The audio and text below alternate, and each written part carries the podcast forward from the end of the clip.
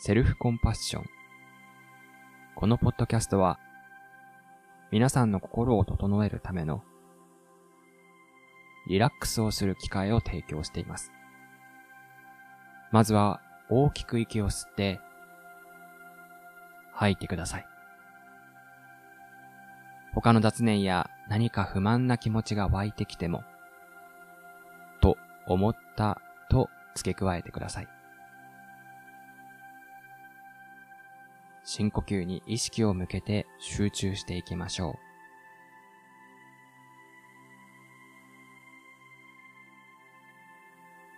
皆さんこんにちは。セルフコンパッションという横文字に憧れているポッドキャスター、カシタと申します。ということで、本来のマイクのパフォーマンスを知ったので、思わずセルフコンパッション、マインドフルネスの話をしたものの、意識の高いラジオのイメージ改ざんに失敗したカシタでございます。で30回のエピソードをなかったことにしようとして番組イメージを変えようとしましたが、ちょっとね、1分が限界でした。ということで、えー、32回目もいつも通りやっていきたいと思います。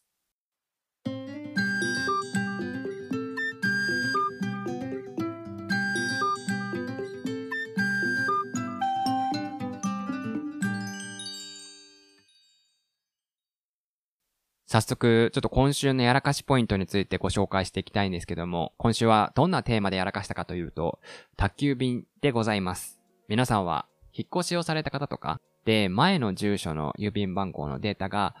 ホームページに残ってるってことはあります、ありますでしょうか？いや、まずですね、その、住所の更新を私はいつも Amazon とかね、やってるんですけども、今回ちょっとやろうとしたサイトがちょっとま、今までのままだったみたいで、ちょっと郵便番号が変わってなかったんですね。なのでどうしても翌日使うものだったので、問い合わせをしても、ちょっとタイミング悪くて、なんか営業所の方と連絡できずに、ああ、郵便番号変わってたんだと思ってたんですけどね。全然来ないと。で、その後、時間を置いて連絡したら、こう、配送先の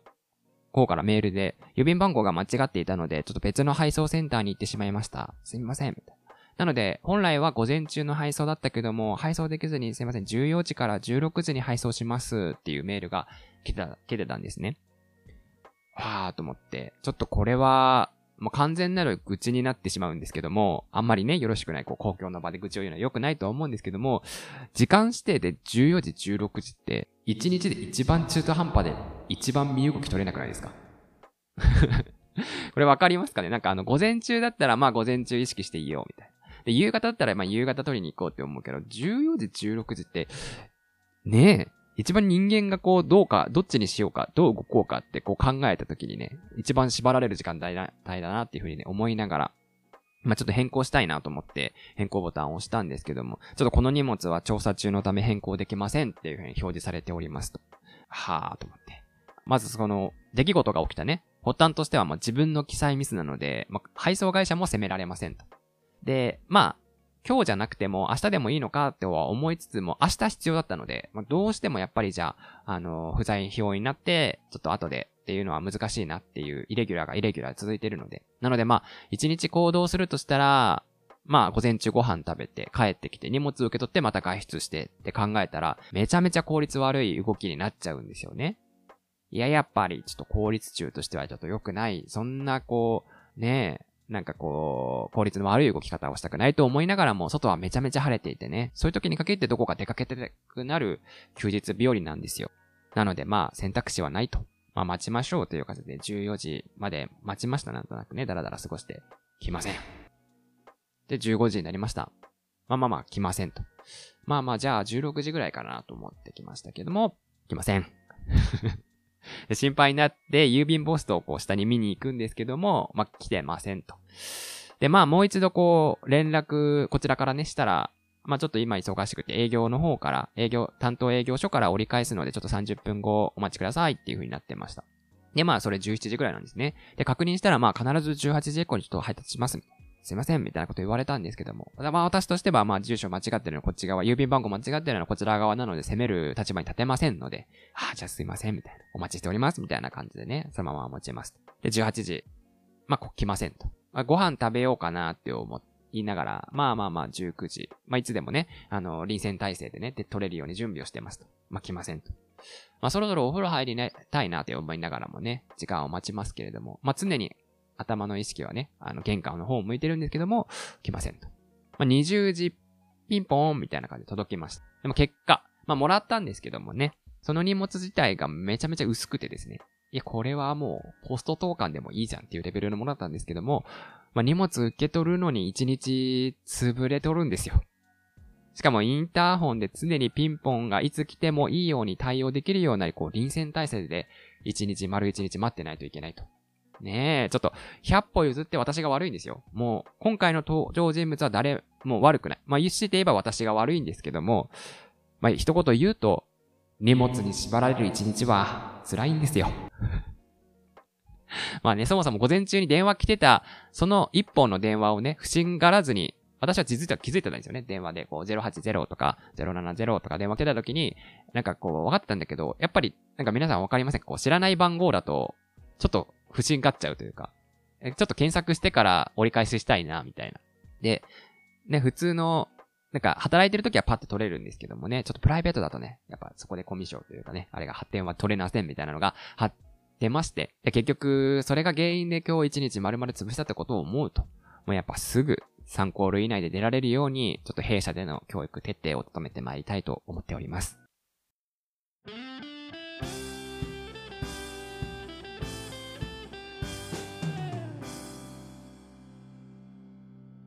やらかしラジオ。ということで今週のノルマ1やらかしを報告していきました。ねそれで言うと、1日の予定の中であらかじめ決まってるもの特にまあこちらが待つタイプのものですね。例えば先ほど言った宅急便だったりとか、まあ誰かが来るっていう、その予定だったりとかって、なんかわかりませんけども、なんか一日自分の意識持ってかれませんか？頭の片隅にずっと〇〇が来るかもっていう風に考えて生活してると、なんかね、なんかそわそわしちゃったりとか、なんかモヤモヤしちゃったりとかね、なんか全然しゅ目目の前のことに集中できないなって思うと、ちょっと健康にも良くないなって考えると、やっぱり置き配とか、あとはコンビニ受け取りとかって最強のサービスですよね。誰にもこう迷惑かけないし、いつもね、ありがとうございますって言いただけです。セルフプロモーションでございました。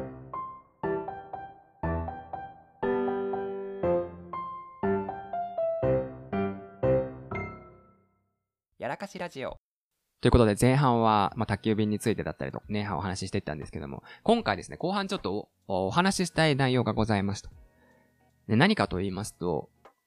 チャッチョチャって噛みましたけど、チャット GPT ですよ、皆さん。世間をにがわし、に、にぎわせているチャット GPT ですね。まあ、あの、ポッドキャスト界隈ではもう一周したんじゃないかみたいな感じで結構話題になりましたけども、まあ、簡単に、なんだ、それ、の説明すると、OpenAI っていうところから、2022年の11月に公開した人工知能のチャットボットなんですね。これ何が今までと違うのかっていうのを分かりやすくかいつまんで説明すると、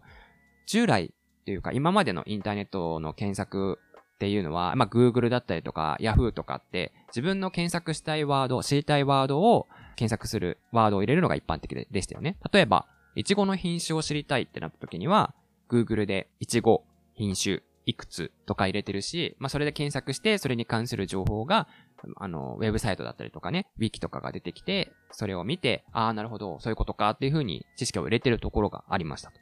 では、チャット GPT はどうなるのかっていうのかと、まあ、LINE みたいなね、トーク形式で、あの、AI にチャットをすると、その情報に関する説明をしてくれますと。例えば、まあ、同じイチゴの品種が知りたかったら、イチゴの品種を日本語で説明してって友達にこう LINE をする感覚でコメントをすると、ちょっと時間を置くと、まあ、結構お堅い感じの文章で説明してくれるわけですよ。まあまあまあ、これだけならまあ普通に Google のと変わらないよなって思うんですけども、すごいのがですね、LINE みたいに質問しやすいので、どんどんこう、あの、それに付随したものを LINE みたいな感じでポンポン返していくと、それに対しての説明文が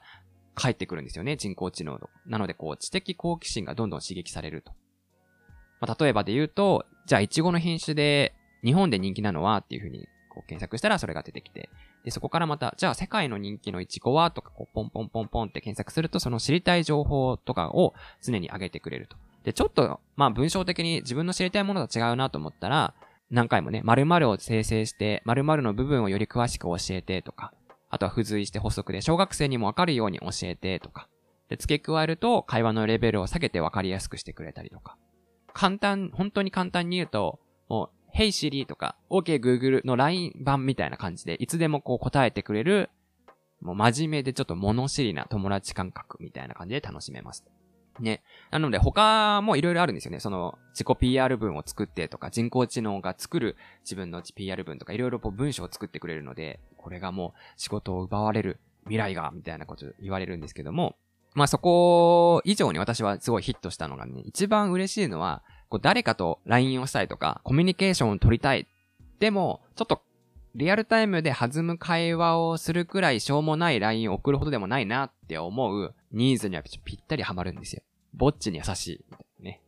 どんなことを言ってももう否定的な発言はしてこない。もうナビゲーション、ナビゲーターのようにそれはこうです。みたいな。こういうことも考えられます。みたいな感じで文章を返してくれるんですね。なのでこう、今回はですね、まあぼっちにも優しいみたいな。私もね、時たまそういうことが最近起こることがありますので、真面目で、この物知りなね、ちょっと物知りなこう友達みたいなね、このチャット GPT に、にやらかしラジオはどうなんだと。やらかしラジオについて考えてもらおうという、ラジオで言うね、どういうネタを作るとか、こう流れを作る脚本家みたいなね、作家さんがラジオ番組とかにいると思うんですけど、それを今回チャット GPT にお任せしようという企画でございます。うん、導入までなんか長かったんですけども、まあ、使えるものはもうね、底辺ポッドキャスターは恥もプライドもすぐに捨ててね、存分に頼り切っていきたいと思っております。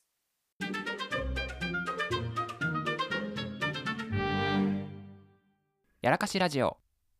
なのでね、チャット GPT 作家として、えー、今回は採用するかどうかっていうところを今、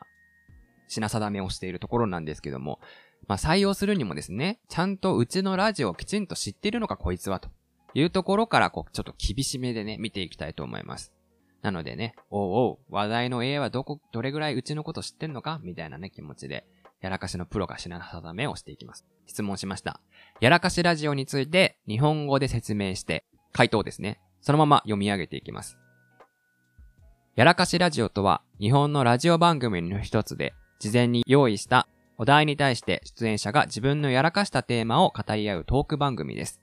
この番組は毎週決まったテーマに沿ってパーソナリティが自分の体験や考えを理解し、真っ先に寄せられたメッセージや質問に答えながらリラックスした雰囲気で楽しく喋ることができるのが特徴です。番組の名前通りパーソナリティは時々やらかしや失敗談を話し、真剣に共感を深めることもあります。番組は毎回異なるテーマが設定され、出演者はそのテーマに関連する自分のやらかし体験を披露していきます。場面での失敗や出現、思わず笑ってしまうようなエピソードが紹介されます。出演者は自分自身のやらかしを素直に語り、共感や笑いを誘います。また直接、やらかし体験を募集し、また紹介されることもあります。やらかしラジオは、リアルタイムでの放送のほか、ポッドキャストなど、後で視聴することも可能です。寛容な気持ちで接することができるでしょう。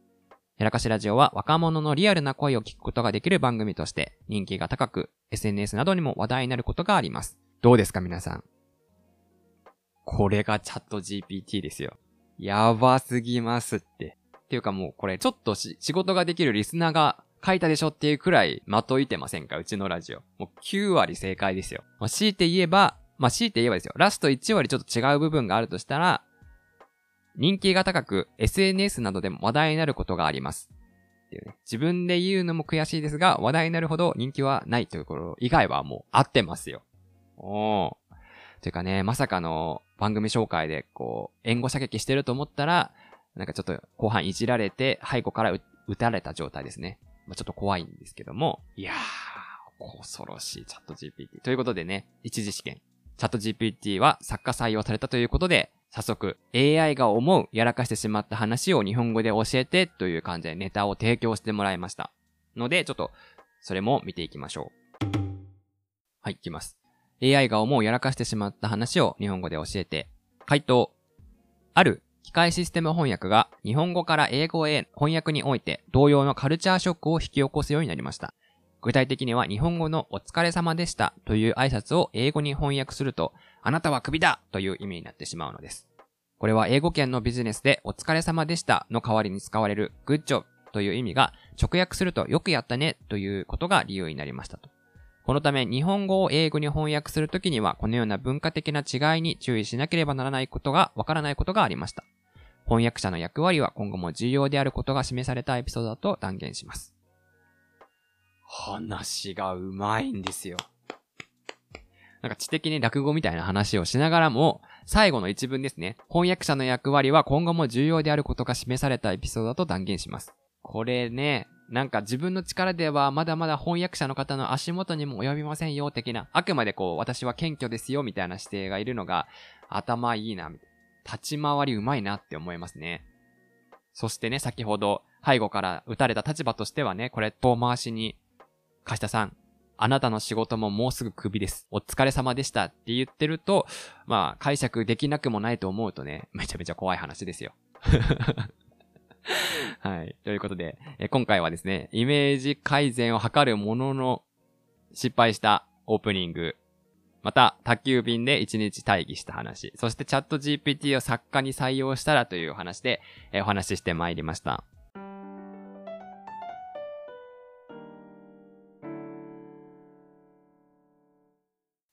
や、ポッドキャストもね、常に新しい発見を求められる世界なわけですよ。どんどんどんどん新しい人がね、入ってきて。で、ね、いろんな有識者というかね、人たちの話っていうのはやっぱ面白いのでね、みんな見入ってしまう中で、で、まあ、使えるものはどんどん挑戦していかないと埋もれてしまいますのでね、私たちというか、我がやらかしラジオも失敗したら常にネタ、ネタを作っての連鎖でですね、やらかしラジオをアップデートしていきたいですね。はい。ということで、いつもの内容読ませていただきます。この番組はメイン MC カシタが日常でやらかしてしまったエピソードをみんなで笑い話にしてネタにしてしまおうという壮大な失敗供養番組となっております。感想、質問は Twitter やっておりまして、ひらがなでやらかし、カタカナ、ラジオでつぶやいていただけたらありがたいです。また、Gmail では yarakachiradio アットマーク gmail.com でお待ちしております。今月のトークテーマは、えー、我が家でしか食べていない食べ方私の食事ルール、変な食べ方で募集しております。ちょっとなんか、いつも話してますけども、チャット GPT のあの、ね、知的な会話の後にこの話をするのちょっと私恥ずかしいんですけども、同じ回として。いやね、人間味があっていいじゃないかということで、ちょっと募集させていただいております。もし、何でも、もう本当にクオリティ低いものでも、ね、何でも、ヨーグルトの開けた蓋舐めちゃいますが、でも本当にいいのでね、もしありましたら思い出エピソードも添えて、どしどしご応募ください。お気軽に概要欄の応募フォームからお願いいたします。ということで、今週もいろいろな部分をちょっとごまかしごまかしというか、いう形でお送りさせていただきました。今週も聞いていただきましてありがとうございます。またね、花粉がすごい。花粉がすごいことでよって、みんななんかマスク外してもいいよっていう日本でよく言ってますけども、え一番何とも言えない。外したらいいのか、つけたらいいのかみたいなね。でも、花粉症の人はもうつけざるを得ない環境だし、みたいな感じでね。どっちどっちみたいなことで困惑する、まあ、今週ではございますけれども、ね、皆さん、花粉症だけは気をつけて乗り切っていきましょう。来週も聞いていただけたら嬉しいです。ここまでのお相手は、やらかしラジオカシタがお送りいたしました。それでは最後は、セルフコンパッションみたいな感じでお送りいたします。あなたが幸せでありますように。